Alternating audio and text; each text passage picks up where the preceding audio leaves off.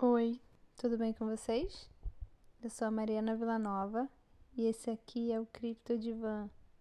Sejam bem-vindos.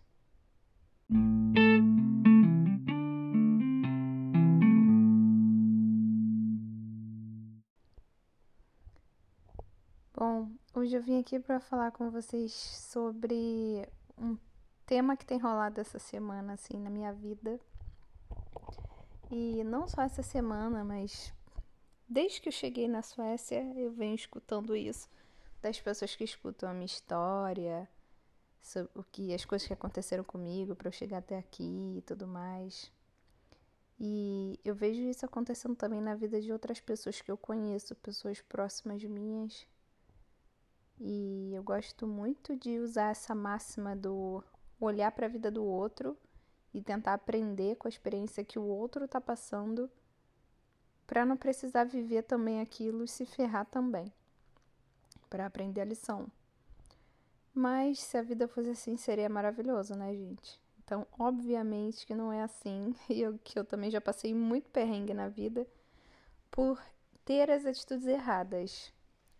Então, eu queria dar o meu relato aqui do que aconteceu e falar também sobre algumas pessoas próximas minhas que vivem seus dilemas, são seres humanos, assim como eu, e como todo mundo tem seus problemas, essas pessoas também têm. E aí, o tema de hoje é Bengala. E eu quero falar sobre sobre mim no passado, sobre quem eu sou agora, quem eu me tornei diante de tudo que eu passei e sobre as pessoas que ainda passam por isso, porque elas nunca se sentem felizes na vida, porque elas sempre usam experiências ruins que elas tiveram com outras pessoas, família, amigos, relacionamentos amorosos, como bengala para se sentir mal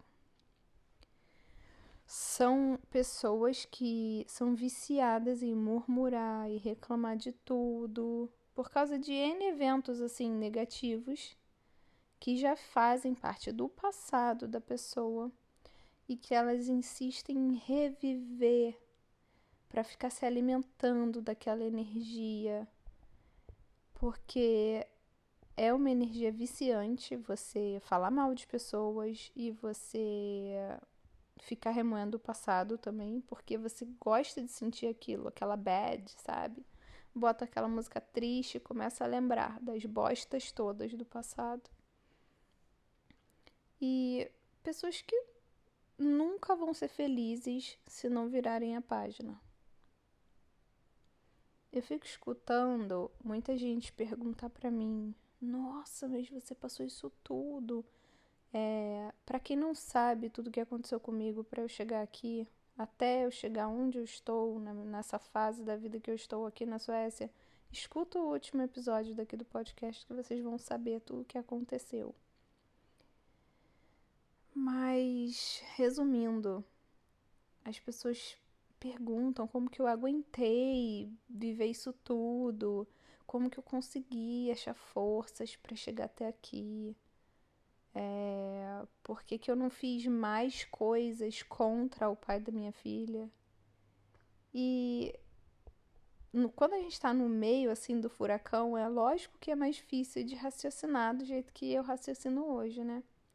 Então, quando tudo aquilo estava acontecendo, eu tive sim os meus momentos de negatividade, de ficar pensando que era tudo culpa dele, que ele era um baita filho da mãe, que ele tinha me sacaneado.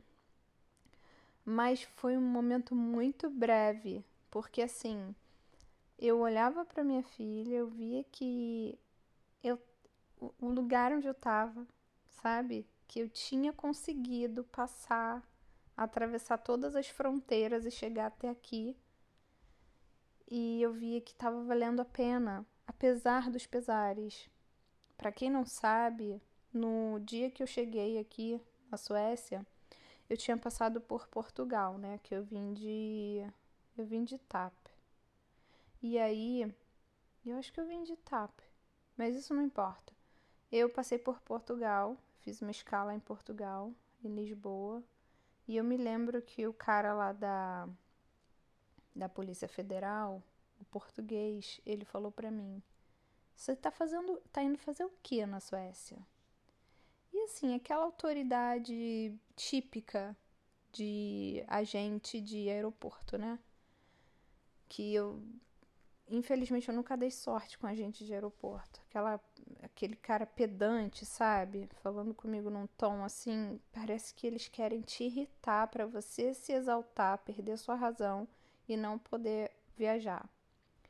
E aí eu expliquei toda a situação para ele, que eu estava vindo, na época eu estava vindo com um visto de turista, não tinha visto, mas o meu status era de turista, porque eu tinha uma passagem para voltar para o Brasil. Eu já sabia que eu não ia voltar, mas eu não falei isso para ele. Eu disse que estava vindo visitar minha família, que ia passar um tempo, porque a, a Valentina tem família aqui, e que o pai dela também estava vindo ao meu encontro.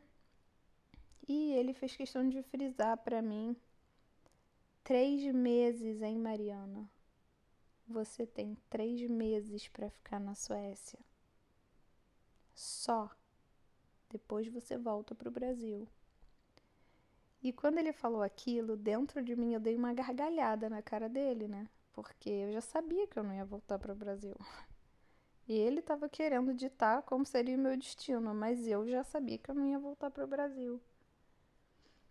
Então, assim, é, eu todas as coisas que eu passei até aqui me fizeram enxergar que eu tinha que passar por tudo que eu passei.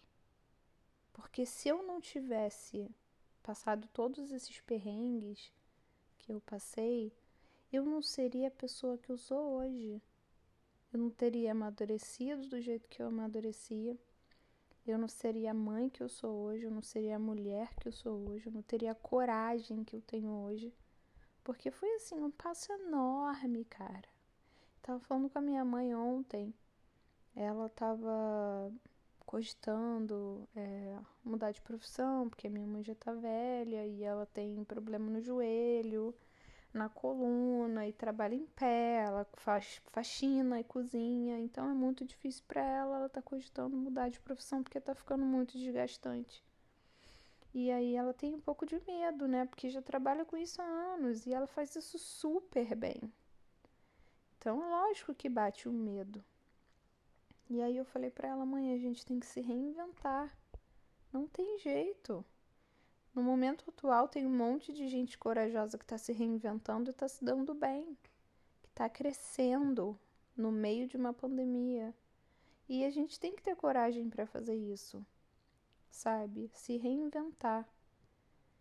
Porque não dá é pra gente ficar só reclamando que tá dando tudo errado, que a gente quer mudar, mas não fazer nada a respeito. E aí eu lembro que eu comentei com ela assim, cara, eu tô no CA. Quem é da minha época sabe que o que é o CA, não sei se ainda existe o CA. Mas antes da primeira série tinha o CA, né? Que é do, do ensino fundamental. E, cara, aqui na Suécia é como se eu fosse uma criança de novo. Eu ainda não domino a língua. Eu falo inglês a maior parte do tempo eu tô estudando e assim, as coisas que eu vejo na escola, às vezes eu fico de queixo caído. Eu falo, meu Deus, o que, que é isso? Parece educação para retardados, mas não é. É na língua deles aqui. Então eles têm que provar você, eles têm que fazer você estudar o beabá. Então, assim, eu me coloquei nessa posição de vir para cá, de começar a vida toda de novo, do zero, mas num lugar que eu sei que vai valer a pena, porque no final ou no meio do caminho, eu sei que eu vou conseguir realizar muito mais do que se eu tivesse ficado no Brasil.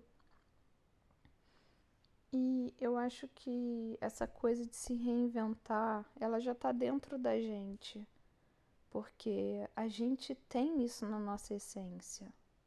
De a cada esta das estações do ano, de ciclos, sabe? As voltas em, em torno do sol, sabe? A gente já tem isso dentro da gente.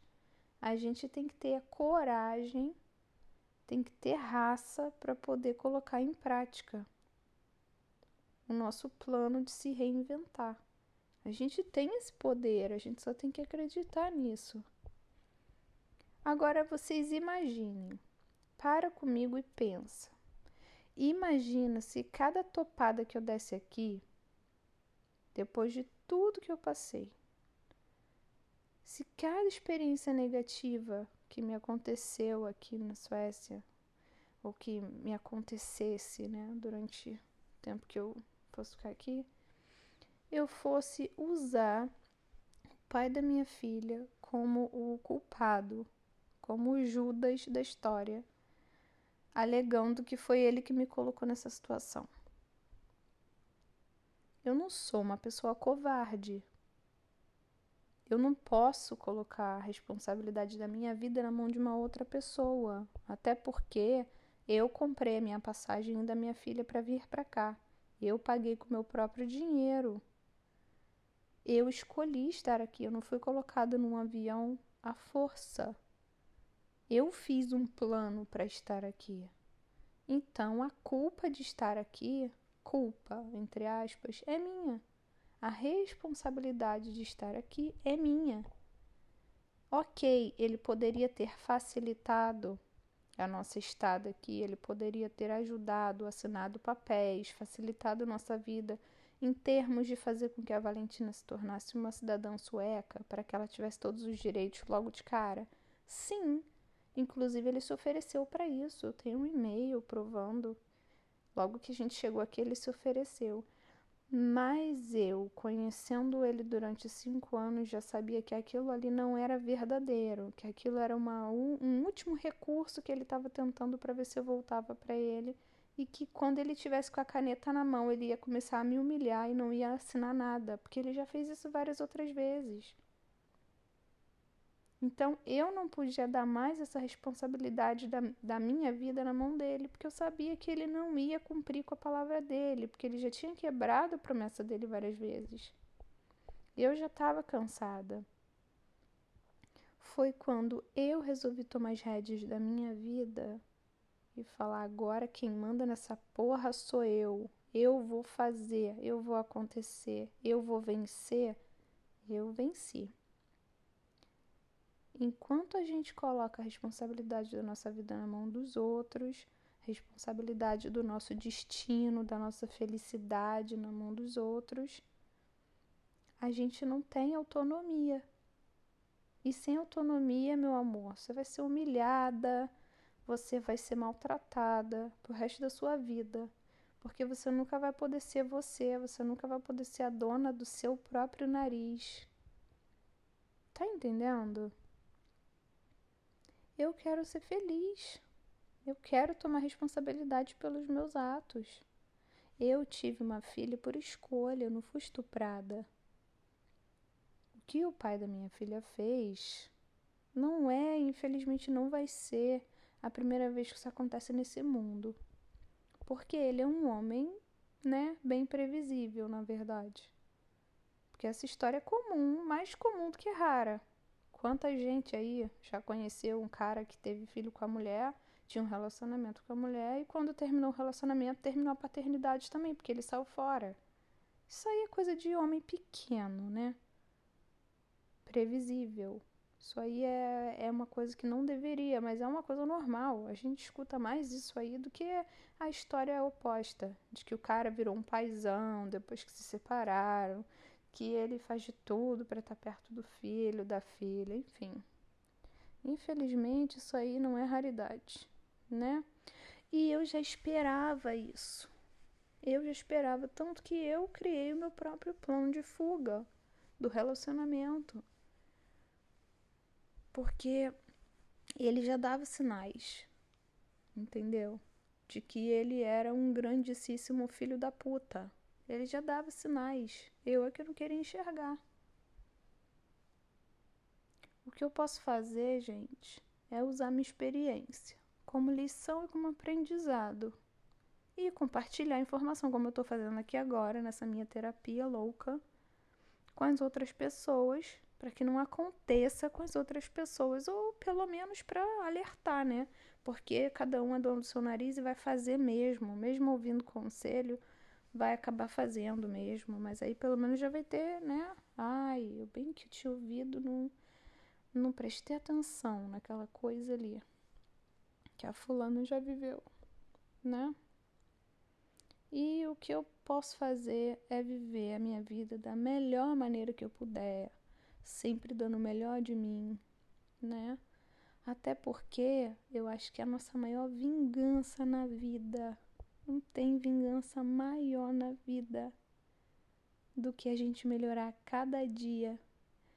Porque é isso que mata quem não quer te ver bem de raiva é a pessoa ficar tempos e tempos sem saber da tua vida. Quando ela sabe, meu Deus, é isso tudo aí que ela tá fazendo, que ele tá fazendo?